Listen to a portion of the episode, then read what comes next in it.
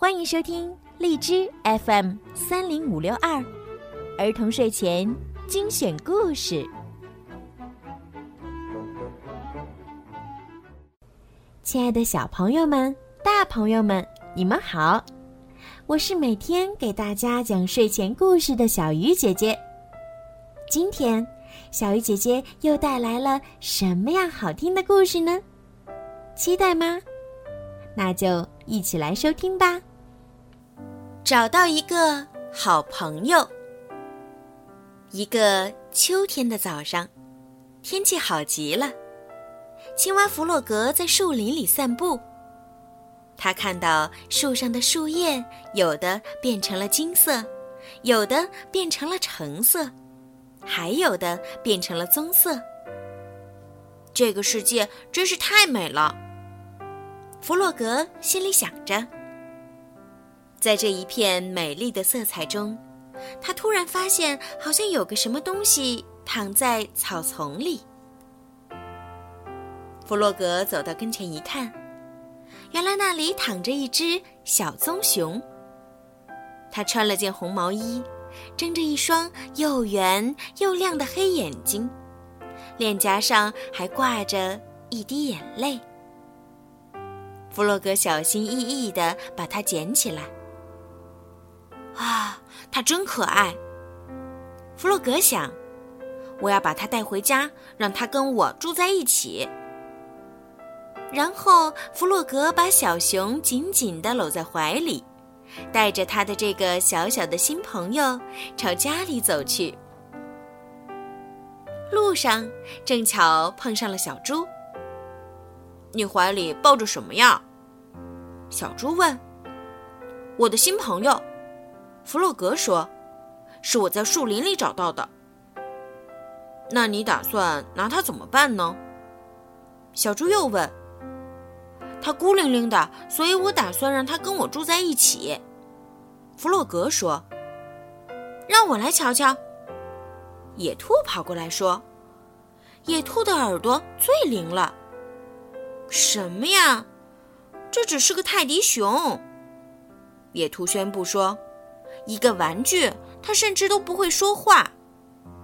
我会教它说的。”弗洛格说。然后，弗洛格和小熊手牵着手回家了。小熊自己会走路，走得挺好的。开头的几天里，小熊一句话也不说。可他吃的挺多，看来胃口很好。每天晚上睡觉之前，弗洛格会给小熊讲童话故事，还教他说几句词语，像苹果、玫瑰、月亮等等。那些天里，白天他们一起玩足球和许多有趣的游戏；到了晚上，他们就一起画画。画了好多漂亮的图画。就这样，他们度过了一段快乐的时光。渐渐的，渐渐的，小熊开始说话了。一天，弗洛格问他：“小熊，你到底从哪儿来的？”“从那边。”小熊说，便用它的爪子指了指那个方向。野兔听到了他们的谈话，惊讶极了。他真的会说话吗？野兔问。当然，弗洛格自豪地回答：“我教他的。”太不可思议了！每个人都跑来想亲耳听一听。小熊，你真的会说话吗？大家都在问。说点什么吧。大家安静下来，等待着。沉默了一会儿。小熊开口说话了：“早上好，今天的天气真不错。”大家都笑了。从那以后啊，人人都宠着小熊。鸭子让它骑在自己的背上到处去玩儿。小猪用秘方为小熊烤制了特殊的小熊饼干。就连老鼠也很高兴地带着小熊一起去钓鱼。他们都很喜欢小熊，小熊也爱上了他生活中的每一分钟。可是，不寻常的一天却来临了。那天，小熊坐在一块大石头上眺望远处，他突然不想再玩耍，也不想再和任何人说话。就这样，到了吃晚饭的时候，他也不想吃任何东西。